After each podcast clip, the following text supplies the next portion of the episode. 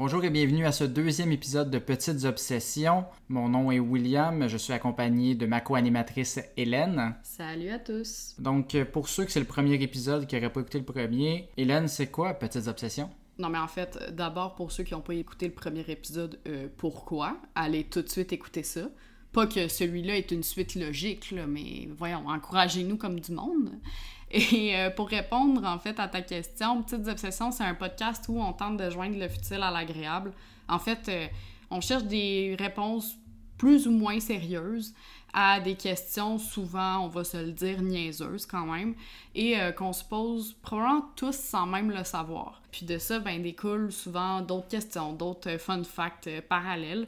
Parce qu'en fait, on a envie de nourrir vos discussions avec euh, votre entourage autrement euh, qu'en parlant de la pluie, du beau temps ou de la foutue COVID dont on n'est plus capable d'entendre parler. Hein? Oui, on veut un peu plus de variété, effectivement. Voilà. Donc aujourd'hui, je réponds à une question que tu m'as posée, en fait, Hélène, euh, récemment.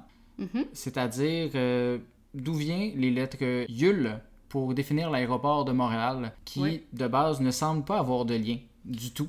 Effectivement, en fait, euh, pour ceux qui le savent pas, on ne fait pas juste euh, dire des niaiseries dans un micro. Euh, William et moi avons chacun un, emploi d'adulte, hein, on va se le dire. Et moi, pour un client, ben, je faisais des recherches par rapport au domaine aéronautique et de l'aviation.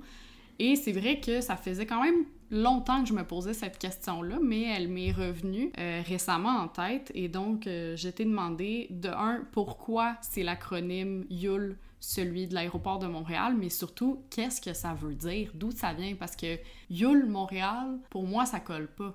Oui, il n'y a pas l'air d'avoir de lien, surtout quand tu compares à des aéroports comme euh, John F. Kennedy, JFK ou Charles de Gaulle, CDG à Paris. Nous, on sait, ben, notre acronyme c'est YUL, mais pourquoi? En tant que grand détective compulsif du jour, euh, je suis là pour répondre à votre question. Mais avant d'arriver à ces lettres-là, j'ai envie de faire une, quand même une très grosse parenthèse, histoire de voir si on n'aurait pas des réponses à travers l'histoire pour ces lettres-là et aussi ben, en apprendre davantage sur l'aéronautique dans le monde montréalais. Il y a quand même assez d'événements marquants reliés à l'aéronautique à Montréal, donc je te ferai découvrir ça. Oui, puis ça aurait été assez euh, paradoxal de nommer notre aéroport Pierre-Éliott Trudeau, puis que le sigle soit PET pour une ville qui est au centre un peu de l'industrie aéronautique. C'est quand même un pôle, Montréal. Ouais, ben pour nous, PET, ça sonne pas bien. Pour les autres pays, ils savent pas nécessairement. Peut-être parce qu'on est immature, mais bon, ça, c'est une autre histoire. autre chose. Donc, première des choses, l'aéroport Montréal-Trudeau n'est pas le premier de la région métropolitaine. En effet, l'aéroport de Saint-Hubert est l'un des premiers aéroports au Canada et le premier à faire faire une crise de nerfs aux gens de Saint-Lambert bien avant la Formule 1. En novembre 1927, il a ouvert ses portes, ben peut-être plutôt ses pistes. Oui. Comme aéroport principal de la région de Montréal, en 1928, il devient la première route aérienne entre les États-Unis et le Canada euh, avec la compagnie Canadian Colonial Airways et il s'occupe de faire la poste aérienne entre Albany dans l'État de New York et Montréal.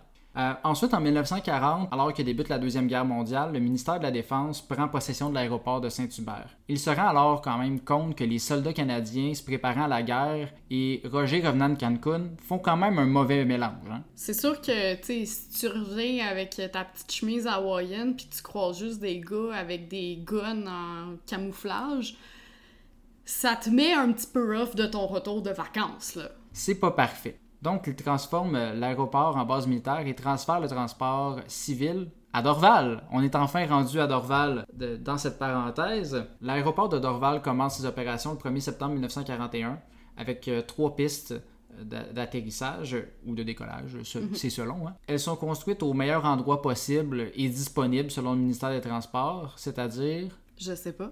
Dis-moi. un ancien hippodrome. J'ai menti parce que, bon, j'ai... J'ai les réponses sous mes yeux, là, Ah. mais c'est pour jouer le jeu, là, Ben, pour nos auditeurs. C'est ça. Donc, euh, la forme en, en cercle était parfaite pour le décollage. Par contre, comme on est toujours en pleine guerre mondiale, Roger, qui est revenu de Cancun, on se le rappelle, ben, il a quand même moins le goût d'aller à Paris tout d'un coup. hein. Le nouvel aéroport sert donc lui aussi aux efforts de guerre et contribue à envoyer en Europe 10 000 avions militaires fabriqués aux États-Unis. Et oui, la contribution du Canada aurait été entre autres de faire des lifts. Ils sont quand même gentils, ces Canadiens. hein. Toujours, toujours euh, de Des service. vrais taximans. En 1946, le trafic aérien est revenu en force avec un trafic passager de 250 000 personnes et plus d'un million de personnes en 1955. Roger et ses amis se sont vite rattrapés dans le concours qu'on appelle qui aura la plus grande empreinte carbone? J'avoue que j'ai participé aussi euh, dans mes jeunes années à ce concours-là, malheureusement. En 1960, tout va bien pour l'aéroport, comme on dit. The sky is the limit. L'aéroport est rebaptisé Aéroport international de Montréal-Dorval et un mois plus tard, on y inaugure la plus grande et la plus vaste aérogare en sol canadien de l'époque pour un petit 30 millions de dollars. Pour C'est- 1960, c'est quand même pas pire, hein? Ben, c'est un billet de loto, là. Aujourd'hui. Et la vigueur, euh, tu sais. Ils ont gagné beaucoup moins que ça. Oui. Vient par contre un point huit ans plus tard que ça va même trop bien. Selon les prévisions d'augmentation de trafic aérien, il faudrait faire une expansion majeure de l'aéroport. Par contre, il y a des restrictions au développement en milieu urbain, c'est compliqué. Le gouvernement fédéral libéral, dirigé par Pierre Elliott Trudeau, regarde alors sa carte du Québec et se dit ben, il y a un aéroport sur la rive sud, il y en a un sur l'île, ben, on va en mettre un de- en haut, sur la rive nord, à Mirabel. Tu sais, on complète le trio. ben oui. Et euh, Pierre Elliott Trudeau, il a pas un petit projet à part de ça. Il a saisi un petit peu plus que 97 000 acres de terrain et a exproprié 1700 familles de la région de Mirabel. Disons que les habitants l'aiment pas beaucoup. Oui, mais en même temps, c'est pour pouvoir leur permettre de voyager plus facilement dans le sud. En tout cas, dire, ils voyagent de leur maison à une nouvelle maison. C'est déjà ça. ben, c'est ça, hein. Son objectif, c'est d'avoir le plus grand aéroport au monde avec 6 pistes et 6 terminaux, euh, permettant d'accueillir plus de 70 millions de passagers par année. Pas un petit projet. La superficie réservée à l'aéroport est finalement 10 fois plus grande que ce que sera réellement le- l'aéroport de Mirabel. On construit finalement juste deux pistes et un seul terminal. Tant pis pour le record du monde du plus grand aéroport. La majorité des terres ont été rétrocédées au fil des années, mais trop peu trop tard dans le cœur euh, des Mirabellois. En 1975, le nouvel aéroport international Montréal-Mirabel, toujours des longs noms, hein, euh, entre en service et tous les vols internationaux ainsi que les vols vers certains centres urbains du Canada y sont transférés. L'aéroport est fin prêt pour les Jeux olympiques l'année suivante. Tout semble encore bien aligné. Bravo pour ce bel investissement de 500 millions de dollars, Pierre Elliott. Ben, je veux dire, à un moment donné, quand tu sais plus quoi faire de ton argent, faut que tu te trouves des projets, parce que sinon, c'est plate, tu fais juste te tourner Ben oui, les pourquoi pouces. pas gaspiller l'argent des Canadiens? hein? On pourra, en avait par- juste à pas payer leurs taxes! C'est pas vrai, faites ça, la gang. on pourra parler des bâtisses qui coûtent cher et qui ne sont pas utilisées dans un prochain épisode, aussi surnommé les éléphants blancs. Oui. Bon, ok. Je les entends déjà, les petits fins finaux qui ont jamais mis les pieds à Mirabel et qui disent que c'est pas vrai et que c'est un échec. Bon, vous avez raison. Le succès escompté est très loin d'être atteint. Il y a plusieurs obstacles au décollage de l'aéroport. Oh wow, je salue ce jeu de mots. C'est pas le dernier. Premièrement, on a alors affaire dans les années 70 au premier choc pétrolier. Le prix de l'or noir double, la production baisse, l'Arabie saoudite impose un embargo sur les exportations de pétrole, ça va pas bien.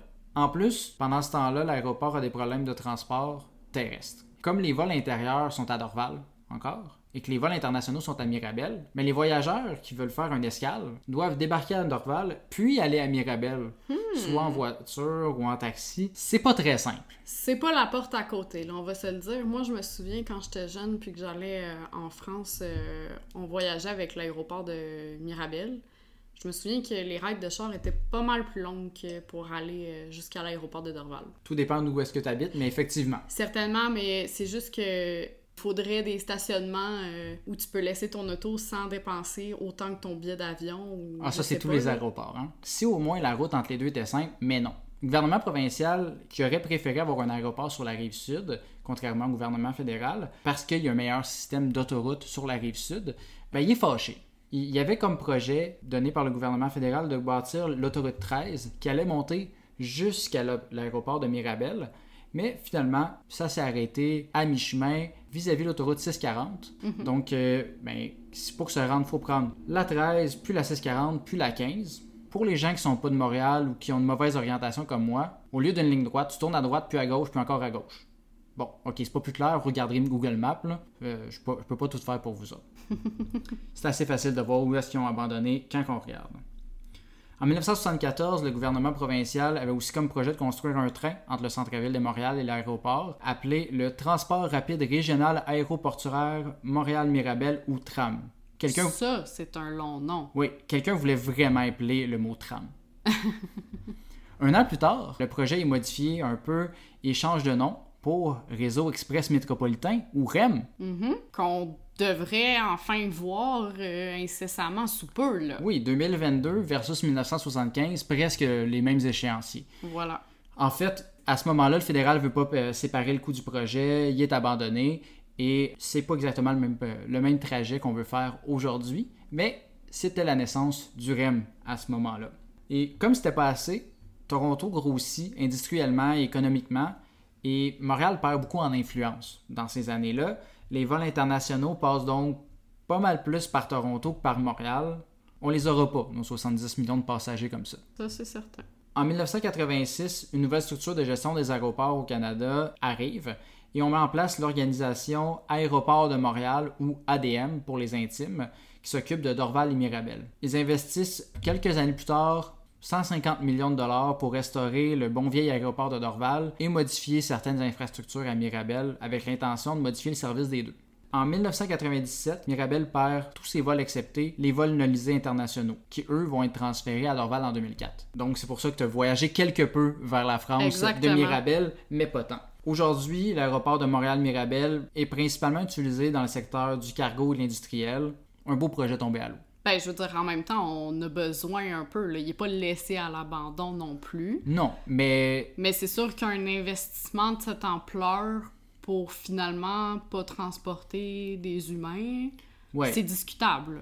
Ben, faut, faut penser à l'aérogare qui a été construite et démolie en 2014 pour les passagers. euh. Oui, effectivement. Donc, il y a eu le- du gaspillage à quelque part. Donc, on peut maintenant revenir au principal intéressé d'Orvalois, un autre euh, terme euh, qu'on apprend pour les gens de Dorval, qui reprend alors de l'altitude. Wow. Hein? C'est si beau un autre jeu de mots. Mais donnez-lui un olivier, s'il vous plaît. Ça va, ça va, on peut attendre. en 2004, l'aéroport est ironiquement rebaptisé en l'honneur du premier ministre qui aura fait chier les habitants de Mirabel pour rien, Pierre-Éliott Trudeau. Ouais. Son nom complet est alors Aéroport international Pierre-Éliott Trudeau de Montréal. Encore une fois un peu long. Mhm. D'où pourquoi on dit souvent Aéroport Montréal-Trudeau. Ça va quand même plus vite. Pour remettre en contexte les idées de grandeur euh, du gouvernement dans les années euh, 70, en 2018, on y voyait passer 19,4 millions de passagers, faisant de l'aéroport le troisième plus fréquenté au Canada, derrière Toronto et Vancouver. C'est quand même un chiffre respectable, mais on reste loin du 70 millions, là, on va se le Très dire. loin, si je me souviens bien, Toronto, c'est près de 50. Donc, même en étant le numéro 1, on est très loin du 70. Ceci complète principalement l'histoire de l'aéroport, en fait, ce qui nous intéresse aujourd'hui. Et c'est quand même difficile de trouver une raison pour les lettres qui définissent l'aéroport. Euh, c'est pas ADD pour Aéroport de Dorval ou AMD pour Aéroport Montréal-Dorval ou ADM comme l'organisme qui s'occupe de l'aéroport. Ça reste toujours UL. Il y a par contre un petit indice dans le passé des aéroports de la région de Montréal. Es-tu capable de trouver le lien si je te dis que les lettres utilisées par l'aéroport de Saint-Hubert sont YHU et que Mirabel soit YMX? Bon, clairement, la lettre Y est leur volonté de faire beaucoup de points au Scrabble, là. Exactement. Inks, ça se dit pas très bien par contre au Scrabble. On dirait un mot dans le cœur à ses raisons quand il joue au Scrabble. Mais oui, c'est la lettre Y. Par contre, laisse-moi te teaser encore un peu à ce sujet-là et t'expliquer plutôt les lettres U et L avant. Je sais, je suis- je suis une personne terrible. Ben, c'est surtout que pour moi, ça n'a pas plus de sens, là, de sens, euh, Hul. Ben, exactement. On doit commencer par comprendre ça avant de comprendre le Y. C'est comme un manga, dans le fond, là. On commence par la fin pour arriver au début, c'est ça? On est de droite à gauche, par contre. Ça, c'est, pas faux. Parce que bien que le Y en commun pour les trois, le HU de YHU, ben, ça a clairement l'air de venir le Saint-Hubert. Puis dans YMX, ben, il y a un M pour Mirabel. Mais UL, il n'y a pas beaucoup de lien avec Montréal. Hein? Ben, il y a un L dans Montréal. C'est quand même loin. Faut d'abord comprendre que les pilotes d'avion, ben, ils s'orientent pas juste à l'œil pour se rendre à destination. Hein. Euh, c'est un peu difficile Montréal-Shanghai dans ce cas-là. Ben, en même temps, je veux dire, le sens que tu as principalement besoin, c'est tes yeux, là. Tu vas pas commencer à goûter l'air et dire Hum, je pense que je m'en vais manger au buffet chinois, là. pas parfait dans, dans un, dans un cockpit. Euh, ce qui est généralement utilisé, c'est ce qu'on appelle une balise non directionnelle. En français, s'il vous plaît. Ben, en d'autres mots, ben, c'est une station de radio OK. Localisée à un point précis Mhm. qui envoie un message à intervalles réguliers dans une fréquence entre 190 et 1750 kHz. Le, le chiffre n'a pas vraiment de lien, mais sache que c'est une radio qui envoie une fréquence dans une direction non précise, contrairement à la radio basse fréquence. Dans le fond, imagine un rond autour de l'antenne. Ça l'envoie dans toutes les directions. donc non directionnel. Mais tu penses-tu qu'il y a Véronique et les Fantastiques qui jouaient à l'époque? Oui, mais c'était pas avec cette radio-là. Ah, ok. Donc, euh, les balises non directionnelles, ben, en envoyant des rayons dans tous les sens, mais ils peuvent être perçus ou reçus par un avion qui arrive de n'importe quelle direction, en fait. Les avions, ben, ils ont un appareil de radio-repérage qui agit un peu comme une boussole pointant vers la direction de l'émetteur, selon la fréquence qu'il règle. Bon. Avant qu'on me lance des pierres, je sais qu'il y a beaucoup plus d'éléments que, que ça pour diriger un avion, mais ce qui est nécessaire ici, c'est la radio. Oui, parce que ça a l'air très facile, là. Une boussole qui pointe vers où tu devrais aller. C'est assez simple. J'avoue. Tout ceci pour dire en fait que le message que ces tours envoient, c'est typiquement entre une et trois lettres en code Morse. Bien, bien entendu, il y a une balise située à Montréal, plus précisément à Kirkland, tout près de Montréal-Trudeau. Cette balise envoie deux lettres sur la fréquence LF de 248 kHz. Quelles sont ces lettres? U et L? Exactement. Et dans le fond, dans les années 30, quand les aéroports, on se rappelle, étaient encore gérés par euh, l'aviation royale canadienne, surtout avec les efforts de guerre, etc. C'est vrai, on dépend encore de la royauté britannique. Ben oui, si on veut parler de royauté, on réécoute le premier épisode. Euh, Ce n'est pas un placement de produit. c'est un produit gratuit. C'est ça.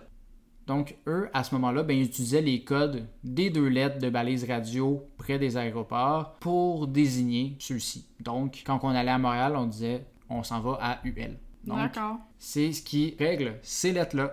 Mais en même temps, ces lettres-là ont-elles une signification ou c'est vraiment juste au hasard? C'est juste qu'ils doivent avoir des lettres séparées pour la fréquence radio. Euh, C'était vraiment tout simplement que ça soit identifiable. Je comprends. Donc, euh, rien de spécifique. En tout cas, s'il y en avait une dans le temps, ce n'est pas euh, facilement trouvable sur les internets, comme qu'ils disent. Donc, il ne reste plus qu'à répondre à la lettre Y. Pour ça, il faut aussi comprendre pourquoi les aéroports sont classifiés sur trois lettres.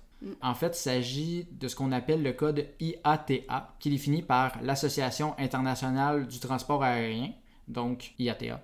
Association dont le siège social se trouve à Montréal, dans la tour de la Bourse. Yes! Vive Montréal! L'activité principale d'organisation, ben, c'est la simplification des facturations entre les compagnies aériennes et les agents de voyage ou les agents de frais. De la petite paperasse. Eux, ben, ils assignent des codes de trois symboles aux aéroports depuis 1967 pour faciliter le travail des entreprises qui emploient ceux-ci. Parce que c'est pas mal moins long taper YQL que Aéroport International Pierre-Éliott Trudeau de Montréal. Ben là, en même temps, il y a où le plaisir, sinon? clairement dans dans d'autres choses. Euh, par contre, eh bien, le Canada, en tant que bon vieux paresseux, voulait pas avoir à renommer tous ses aéroports et a juste demandé de pouvoir mettre la lettre Y devant tous les aéroports, alors désignés par deux lettres. Parce que, tu sais, le C était déjà quand même assez populaire, restait pas grand-chose. On dit, bon, Y, personne veut ça. Donc, on aura alors droit à YUL, YVR pour Vancouver, YYZ pour Toronto, etc. Est-ce que YYZ pour Toronto, c'est aussi les fréquences radio, euh, radio parce que YYZ? euh, Oui, c'est relié à la fréquence radio aussi. D'accord. Dans ce, dans ce cas-là, versus Vancouver que VR pour Vancouver. Mais en même temps, euh, le Yémen, euh, il voulait pas son Y? J'y viens. D'accord. Euh, mais avant ça, le Canada s'est repris pour la lettre C un peu plus tard. Certains ont peut-être déjà vu passer des codes à quatre lettres au lieu de seulement trois. En fait, il s'agit d'un code déterminé par l'Organisation de l'aviation civile internationale, ou OACI, situé aussi à Montréal, le, le siège social, et grâce à qui on a le droit à la station Square Victoria OACI. L'OACI, euh, c'est une organisation internationale qui dépend de l'ONU euh, et dont le rôle est de participer à l'élaboration des normes et des politiques de transport aéronautique international. Il ne s'occupe pas de euh, à travers le Canada. disons. Ok. Il s'occupe vraiment à l'international. Le, le code à quatre lettres ben, est utilisé pour le contrôle de la circulation aérienne ou la rédaction des plans de vol. Le, le code OACI, ben, il est attribué selon la localisation. Généralement, ben, la première lettre désigne une région du monde, la deuxième, le pays, et les deux dernières, euh, l'aérodrome. Dans les plus grands pays, dont le Canada, c'est juste la première lettre qui désigne le pays, les trois euh, dernières, l'aéroport. Donc, tous les aéroports canadiens se sont donc vus ajouter la lettre C devant leur code qu'ils utilisaient déjà avec le IATA. Donc, comme ça, euh, Montréal-Trudeau est donc désigné par les lettres CYQL. Donc, Sioul! Sioul. Donc, Ça on- sonne un peu comme ciel, tu sais, je veux dire. C'est quand même relié. Un là. autre petit jeu de mots. Et voilà, on a résolu le mystère. Par contre, tu me connais. Mhm. On me dit que le Canada a réservé une lettre, je me dois d'ouvrir mon bon ami Excel et compiler des données. Ouais, effectivement. Donc voici mes grandes découvertes. Sur 456 combinaisons possibles de lettres commençant par Y, Mhm. 365 aéroports au Canada ont un code débutant par la lettre Y, donc 80% des combinaisons possibles. C'est quand même un pourcentage respectable. Une- Ils ont fait une bonne réservation. Oh, oui. Il reste quand même 55 combinaisons qui sont pas utilisées. OK. Donc, euh, il y en a de libres pour d'autres aéroports qui pourraient être bâtis. Fait qu'on peut encore investir l'argent des contribuables pour construire d'autres aéroports qui serviront à rien. C'est ça que t'es en train de me dire. Puis ça peut être des petits, là. tu sais, euh, à, tro- à 456, c'est pas tous des gros aéroports. Ça peut être des aéroports plus privés. OK. Il y a aussi quand même 30 exceptions non canadiennes, entre autres au Chili, au Congo, au Cameroun, en Corée du Sud, en Chine. Est-ce que c'est une entente non officielle entre les pays dont le nom commence par C? La famille Trudeau n'était pas disponible pour répondre à mes commentaires. Il Mais n'y a pas le Cambodge non plus, hein, je dois le noter. il a pas peut-être fait des deals avec toutes les C. C'est Ok. peut-être certainement certain. Mais une des raisons, ben, je pense qu'ils ont un peu pitié en Chine, euh, où ce que, ben, il y a 13 aéroports commençant par Y, mais il y a beaucoup de villes que leur nom commence par Y. C'est pas mal les seuls. On va se le dire. On a aussi des aéroports que leur euh, lettre commence pas par Y. Donc, des petites exceptions.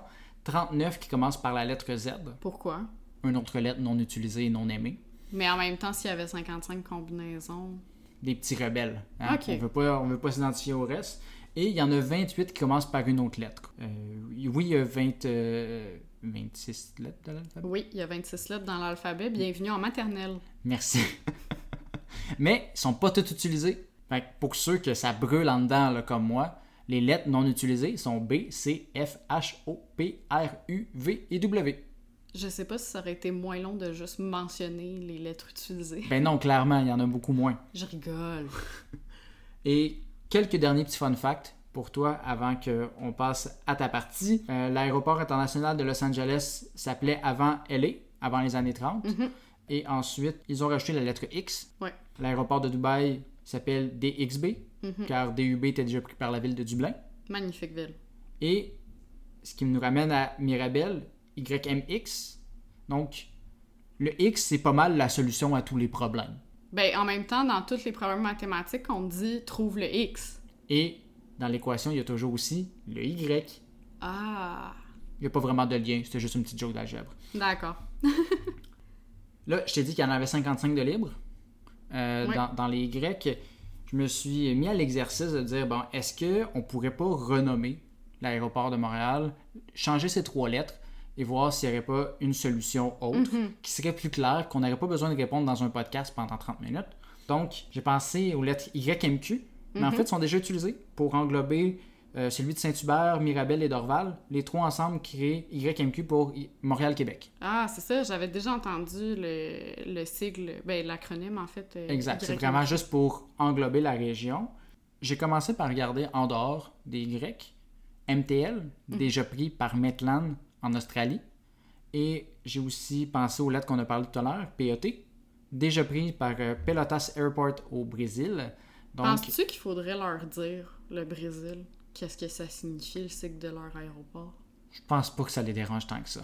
Ok. Donc, j'avais pas le choix d'avoir des suggestions, mais avec la lettre Y. Mhm. Donc, voici trois suggestions qui pourraient correspondre davantage. Donc, YAD pour Aéroport de Dorval. Mhm. YCM pour Canadien de Montréal. Ben oui, notre fleuron québécois, voyons, faut qu'on le mette de l'avant partout. Exact. Ou un petit peu plus niche, mais ça pourrait être YWS. Parce que j'habite à Montréal, c'est mes initiales. Pourquoi pas? Je pense que les gens n'en ont rien à foutre de toi. Franchement.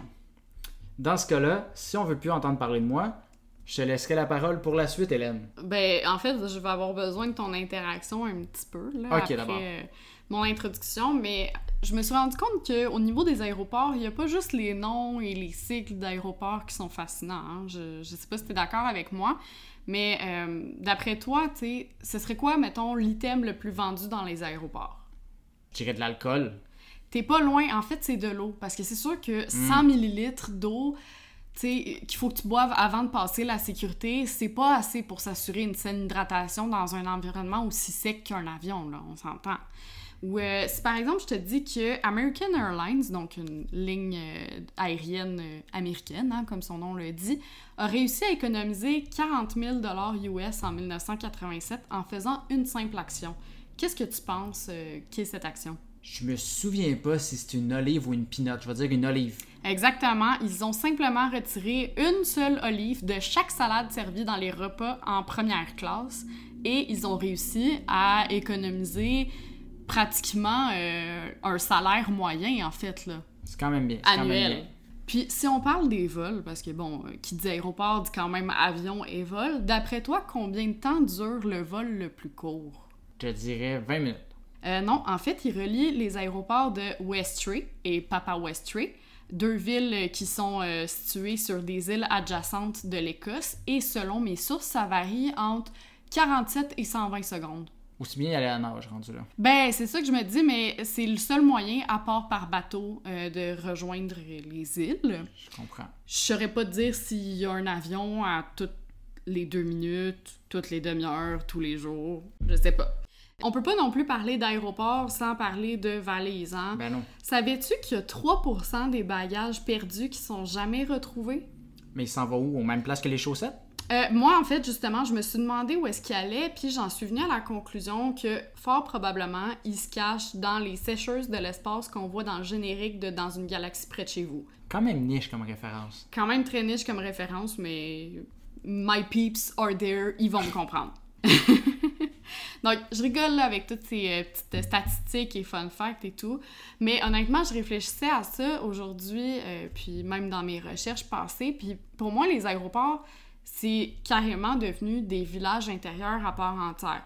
sais, si t'as moindrement voyagé, ou même si t'as vu Le Terminal, un film de Steven Spielberg qui s'inspire de la vie de Mehran Karimi Nasseri, un réfugié iranien qui a vécu pas moins de 18 ans dans le Terminal 1 de l'aéroport Paris-Charles de Gaulle, tu comprends ce que je veux dire. Tu sais, tu peux rattraper tes heures de sommeil qui te manquent avec des chambres d'hôtel au rapport qualité-prix parfois douteux. Euh, tu peux accéder à des lounges, mais seulement si tu as une carte American Express, là, parce qu'on s'entend que ça sert à rien d'autre sauf ça, vu que c'est accepté ailleurs. Nulle part ailleurs, pardon. Vu que c'est accepté nulle part ailleurs. Ou encore, ben, tu peux te contenter du plancher dur et froid comme je le fais souvent parce que je vis sur un budget. Question, tu sais, de juste replacer les lombaires tout en sniffant une belle petite ligne de poussière. Oui, toi qui n'as pas de problème de dos, très bonne idée. Effectivement. Puis, mettons que tu as oublié d'acheter un porte-clés souvenir là, à ta tante Denise. Tu sais, celle qui partage son compte Facebook avec ton oncle Raymond puis qui commente chacune de tes photos en demandant comment est-ce qu'ils vont donc, tes parents? La même aussi qui signe évidemment ses commentaires pour que tu saches que c'est bien à elle que tu parles et non à Raymond, ben, justement. sinon, ben, surtout que Raymond, on va se le dire. Il va pas souvent. Ben, il va pas souvent, puis il y, en a un peu pas grand chose à faire de comment tes parents y vont. Ben, on s'entend, t'as l'embarras du choix là, pour lui acheter un souvenir. Oui, tu vas payer un prix faramineux, mais au moins, tu payeras pas les taxes, puis c'est déjà ça de gagner. Gros avantage. Ouais. Si t'as un petit creux ou t'as soif, ben pas de problème, tu peux te commander une bière avec ta patate déjeuner. Non, mais c'est vrai, l'aéroport, on va se le dire, c'est le seul endroit où tu peux boire un verre et prendre ton déjeuner en même temps puis c'est socialement acceptable. Un petit mimosa, ça n'a jamais de tort. Non, un mimosa, je comprends, mais je veux dire, moi, j'en ai vu là, du monde qui buvait une bière à 8 heures du matin euh, en attendant leur avion parce que forcément, ils sont sur le décalage. Anyways, là, il est bien l'heure de l'apéro à quelque part dans le monde, peut-être même à leur prochaine destination. Quoique j'ai déjà vu des gens dans un cégep boire de la bière le matin, mais c'est le cégep, tu sais.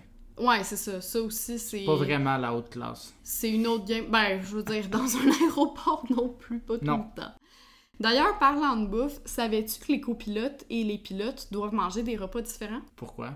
En fait, c'est pour éviter des problèmes euh, digestifs, intoxication alimentaire. Hmm, tu vois, je veux pas trop rentrer dans le sujet parce que c'est quand même très personnel, là, mais euh, si justement euh, le pilote a mangé de la nourriture empoisonnée, là, entre guillemets, c'est pas euh, du poison à rat qu'on a mis, là, mais juste parce que c'était pas frais, ben au moins il y a le copilote qui pourra assurer euh, de vous amener à destination sans trop de mal. Mais dans ce temps-là, est-ce que le capitaine, il y a une toilette séparée, nous, ou il nous bloque tout le long du voyage pour pas aller aux toilettes? C'est une excellente question. Honnêtement, je ne le sais pas. Non, dommage. Bon, là, tu vas me dire, les restaurants, les espaces de détente pour un aéroport, c'est plutôt normal. Il y a du monde qui passe quand même beaucoup euh, de temps là. faut subvenir à leurs besoins. Mais justement, Maslow, il serait fier parce qu'il n'y a pas juste nos besoins physiologiques qu'on peut combler dans un tel endroit. Ah non? Non, dans certains aéroports, tu peux même faire ta virée magasinage au grand complet avec des boutiques comme H&M ou Victoria's Secret.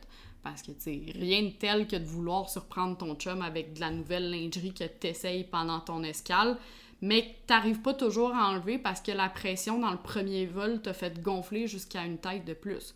C'est souvent à ce moment-là, je trouve, qu'il annonce l'embarquement, puis que là, tu réalises que, merde, ta porte est à l'autre bout de l'aéroport. Oups! Mais ces services-là, encore, tant qu'à moi, ça reste assez classique. Fait que j'ai fait mes petites recherches, et disons que beaucoup d'aéroports dans le monde proposent des activités ou des services pour le moins funky. Euh, question de permettre aux passagers justement de passer le temps parce que tu sais, c'est long arriver trois heures d'avance quand même. Fait que j'ai envie de faire un petit jeu avec toi. Je vais te nommer des villes ou des pays, puis un indice, et j'ai envie que tu me dises ce que tu penses que euh, leurs aéroports ont de spécial, que ce soit justement une activité, un service ou quelque chose qui sort un petit peu de l'ordinaire, on va dire. Donc, le premier aéroport, c'est celui de Hong Kong et euh, l'indice que je te donnerais, c'est sport. Ben, pour moi, si je repasse à l'aéroport de Montréal, j'espère qu'il y a un hippodrome, des courses de chevaux pendant que tu peux attendre ton avion, tu regardes des, courses de chevaux. Tu peux euh, miser là-dessus. Est-ce que j'ai raison? Non, pas tout à fait. Peut-être que ça existe à quelque part, mais pas à l'aéroport d'Hong Kong. En fait, c'est que tu peux faire un neuf trous parce qu'il y a un golf, une moitié de golf en fait, là, vu que c'est un neuf trous. Mais en même temps, si tu le fais deux fois, ben ça te fait une partie complète. Je crois pas par contre qu'il y a de cartes privilèges du genre euh, joue neuf parties, la dixième est gratuite. Là. Ce serait trop beau pour être vrai. Deuxième aéroport, l'aéroport de Vancouver et l'indice c'est la petite sirène. C'est des glissades d'eau qu'il y a à Vancouver. Non, c'est dans le centre d'achat, euh, ça. Ouais, c'est dans le centre d'achat, je pense. Non, en fait, l'aéroport de Vancouver, il compte deux aquariums grandeur nature hmm. qui abritent plus de 5000 créatures marines. Hmm. Quand même. Euh, Intéressant. Joindre euh, terre, mer, air, tous les éléments, il manque juste le feu. Écoute, je pense pas que ça soit une bonne idée de mettre feu à l'aéroport. non, effectivement. l'aéroport d'Amsterdam, l'indice serait culture. La culture de weed d'Amsterdam. non, ce serait trop beau. En fait, tu peux faire le plein de culture jusqu'à la dernière minute parce qu'il y a un musée d'art qui s'y trouve euh, à hmm. l'intérieur. Je sais pas par contre si, même si t'es pas voyageur, tu peux aller visiter les expositions. Ce serait intéressant de le savoir. Après, on a euh, les aéroports de Chicago et San Francisco qui ont une offre euh, assez similaire à te proposer. Et l'indice, c'est stress. de la massothérapie pour te relaxer. T'es pas loin. En fait, dans les deux cas, on te propose de déstresser avant d'embarquer dans l'avion en profitant de salles de yoga. Ils hmm. fournissent même les matelas, fait que pas besoin d'amener ton euh, matelas lolé. Euh, Est-ce qu'ils donnent les, petites, euh, les petits pantalons serrés? Non, ça, je pense que pour des raisons de COVID et même avant, tu dois quand même apporter les tiens. Mais euh, je veux dire, de toute façon, je sais pas vous, mais moi, quand je voyage, j'essaie d'être le plus confortable possible. Fait que souvent, je vais porter des jogging ou des pantalons de yoga. À l'aéroport de San Francisco aussi, il y a un service de zoothérapie avec une brigade de chiens, mais aussi Lilou le cochon pour rassurer euh, les passagers anxieux. Lilou qui euh, va parfois te jouer de la musique avec son piano jouet, par exemple. et, ça doit être de la bonne musique. Oui, et qui a un site internet, liloudepig.com. Je vous invite à aller voir ça. Il est vraiment mignon. Et les petits chiens, là, c'est pas les mêmes chiens qui sentent la drogue, là?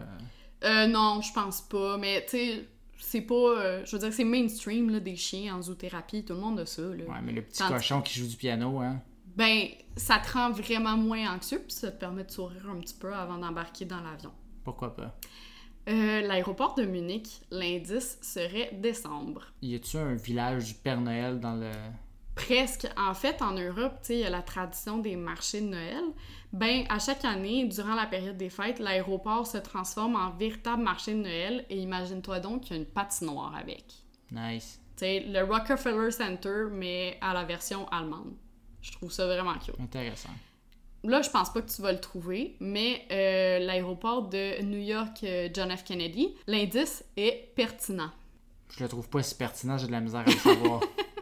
En fait, euh, c'est un service que je trouve assez pertinent, d'où l'indice, et qui doit probablement exister ailleurs. Il y a un vestiaire où tu peux laisser tes choses d'hiver et le récupérer à ton retour. Mettons que tu vas à Cuba ou dans le sud. euh, Pratique quand même. Ben, c'est pratique quand même, puis je pense pas qu'on ait ça à Montréal, ou en tout cas, je le connais pas, puis moi, je me souviens que quand je voyageais en plein hiver dans des pays plus chauds, euh, je disais tout le temps à ma mère de me ramener euh, mes bottes, euh, puis je me changeais à l'aéroport, là, je mettais mon kit pour affronter le moins 25 qui m'attendait. Fait que je trouverais ça pratique qu'il y ait ça ailleurs. Je crois que le service est payant, forcément. Bien entendu, c'est sûr. Mais c'est ça, c'est dans un des terminals de l'aéroport JFK. À l'aéroport Newark, au New Jersey, l'indice est détente. J'ai déjà pris cet aéroport-là, mais je me souviens pas de détente avoir fait. Peut-être des petites cabines pour faire une sieste? En fait, euh, t'en as glissé un mot tout à l'heure avec euh, l'aéroport de Chicago et San Francisco. Tu peux t'offrir un réel moment de détente avec un spa qui s'y trouve. Hmm. Fait que si tu veux un petit massage, euh, prendre des bains chauds, des bains de boue, euh, bon, je sais pas toute leur offre de service, là, mais au moins tu peux te détendre. L'aéroport de Singapour, l'indice est divertissement, et là, t'as l'embarras du choix du divertissement parce qu'il y a à peu près tout. Donc un cinéma, un- une salle de quilles, euh, Il y a un cinéma, effectivement. arcade. Je sais pas s'il y a une arcade. Il y a un cinéma parce qu'on s'entend que t'en as pas vu assez euh, dans ton avion, là, de- des films. Mais Euh, t'as trois heures d'attente, tu sais. Oui. Mais tu peux aussi te reposer dans le jardin de papillons qui abrite plus de 1000 espèces euh, exotiques, admirer les cascades d'eau ou encore te dégourdir dans la piscine. Puis c'est aussi réputé pour être le meilleur aéroport sur toute la ligne. Donc le plus propre, le plus accueillant, meilleur service, le plus beau, le plus euh, innovateur, etc. Number one. Oui, exactement. L'aéroport de Séoul et l'indice, c'est la noblesse. Euh, le roi habite dans l'aéroport? Pas tout à fait. En fait, comme plusieurs autres, là, il y a des jardins, il y a un golf, il y a une patinoire et un cinéma dans l'aéroport de Séoul. Mais il se démarque aussi par le fait qu'il y a des membres de la famille royale qui y passeraient quatre fois par jour pour prendre des photos avec des voyageurs.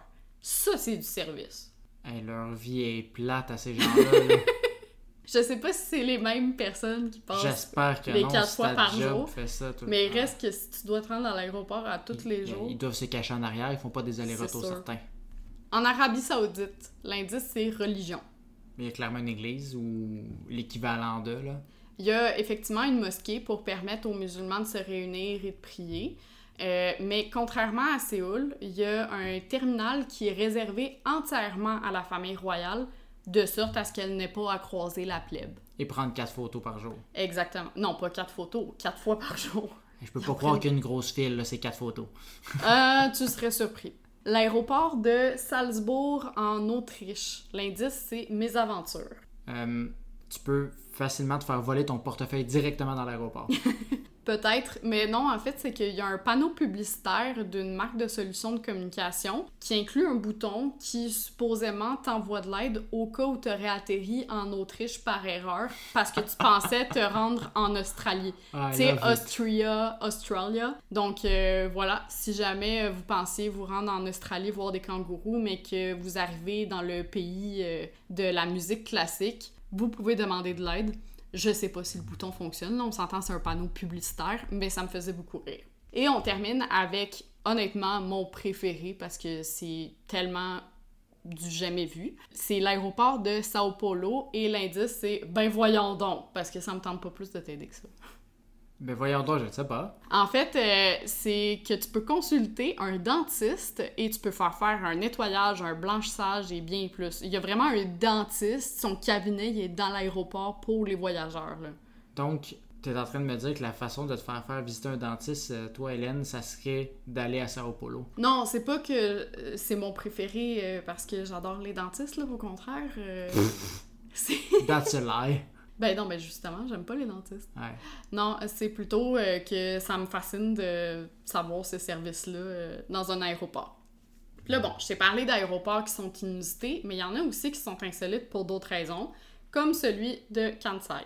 Il y a tellement plus de place au Japon que le pays a dépensé 16 milliards d'euros pour construire une île artificielle uniquement dédiée à un aéroport qui se trouve à 50 km d'Osaka. Puis évidemment, ben, il a été construit pour résister aux tempêtes, aux séismes et tout. Mais bref, t'as un, vraiment un rectangle de terre artificielle au milieu de la baie d'Osaka, relié avec un pont jusqu'à Ok, Osaka. j'allais dire, faut que tu reprennes un avion pour partir de l'île pour aller Non, à non, Osaka. c'est ça. T'as juste le rectangle, puis t'as une toute petite fine ligne, qui, parce que c'est visible de l'espace, là, évidemment. T'as une toute petite ligne euh, qui, en fait, représente, euh, j'imagine, l'autoroute, ou en tout cas une route euh, Hmm. pour te rendre jusqu'à Osaka. Le Dubaï des aéroports. Exactement. Il y a aussi ceux où tu y vas, puis tu te dis, voyons, je suis dans une danger zone, moi? Ben oui. Je pense par exemple à l'aéroport de Gibraltar qui est situé en plein centre-ville. Donc oui, la piste d'atterrissage croise une route empruntée par des automobilistes. Tout est normal là-dedans. Bah oui. Qui a la priorité? Évidemment, les avions, hein, ils sont beaucoup plus nombreux. Euh, ben, pas les avions, mais les passagers. Donc, euh, les voitures patientent en moyenne 10 minutes afin de pouvoir euh, traverser lorsqu'il y a un atterrissage. On espère qu'ils ne sont pas pressés et qu'ils ne sont pas en retard. Dans le même créneau, un peu, on a l'aéroport de Gisborne. On dirait que je dis un mélange de Lisbonne et Geneviève Borne, mais c'est vraiment ça le nom. C'est un aéroport euh, en Nouvelle-Zélande qui, lui, est traversé non pas par une route, mais par une voie ferrée. Mais grâce au travail assidu des contrôleurs aériens et euh, des contrôleurs de chemin de fer, il n'y a eu aucun accident majeur jusqu'à présent. Fait qu'on touche du bois et on leur souhaite que ça continue comme ça. Hey, moi qui allais dire qu'à Gibraltar, c'était comme l'équivalent d'un train vraiment chiant. Mais là, c'est les deux ensemble. C'est ça, tu savais pas... euh, So terrible. Tu savais pas vers où je m'en allais. Euh, je pourrais aussi te parler des avions qui atterrissent à l'aéroport de Princess Juliana à Saint-Martin dans les Caraïbes. La piste d'atterrissage est tellement proche de la plage que les avions passent au plus à 20 mètres d'écraser ton château de sable. T'as même pas besoin de changer de place pour aller du soleil à l'ombre ou vice-versa. T'as quatre filles à l'oreille des arrivées pour parfaire ton bronzage. Honnêtement, là, c'est maximum, je pense, 18 mètres au-dessus des gens sur la plage, parce que oui, les gens vont à la plage. Par contre, sur la plage de Barra, impossible de se prélasser parce que euh, la plage de Barra, en Écosse, ça sert de piste d'atterrissage lorsqu'il y a des marées basses. Il n'y a pas d'autre place sur l'île. Donc, tu peux juste atterrir quand c'est à marée basse. Oui, exactement.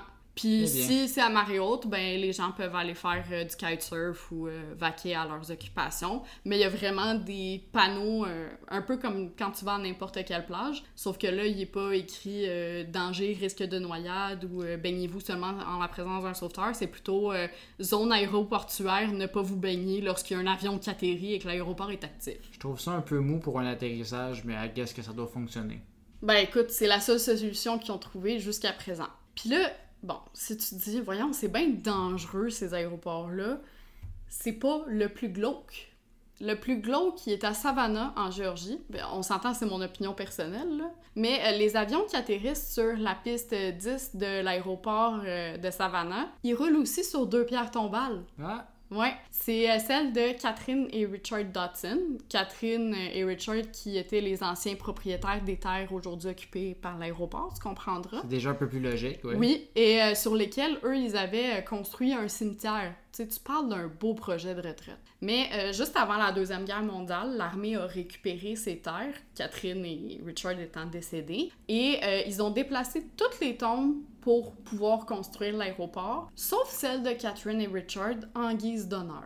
Je sais pas toi, là, mais je pense pas que je serais honorée à l'idée que des avions se posent sur ma sépulture à chaque fois qu'ils cherchent à gagner la terre ferme, en toute honnêteté. Ben, en même temps, tu te dis, bah, nous on est morts, mais eux, ils ont réussi à ne pas mourir. Congrats everyone. Bon, tout ça pour dire, faut quand même bien finir sur euh, une note un petit peu plus euh, positive, touchante et euh, surtout moins glauque. En Israël, les employés de l'aéroport, ils ont trouvé une solution brillante pour pas jeter les ballons d'hélium que les gens lâchent dès qu'ils voient leurs proches franchir la porte des arrivées, là, tu sais, quand t'attends...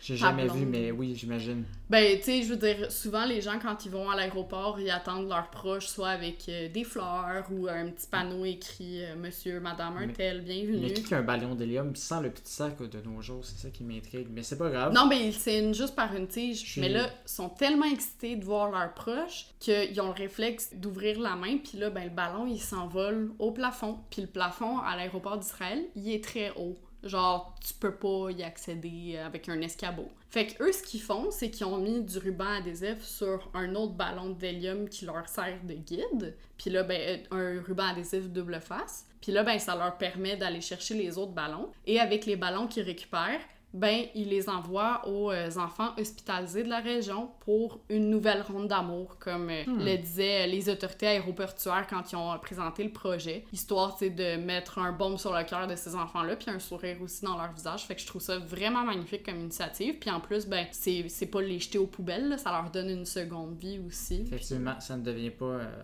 un déchet euh, piqué.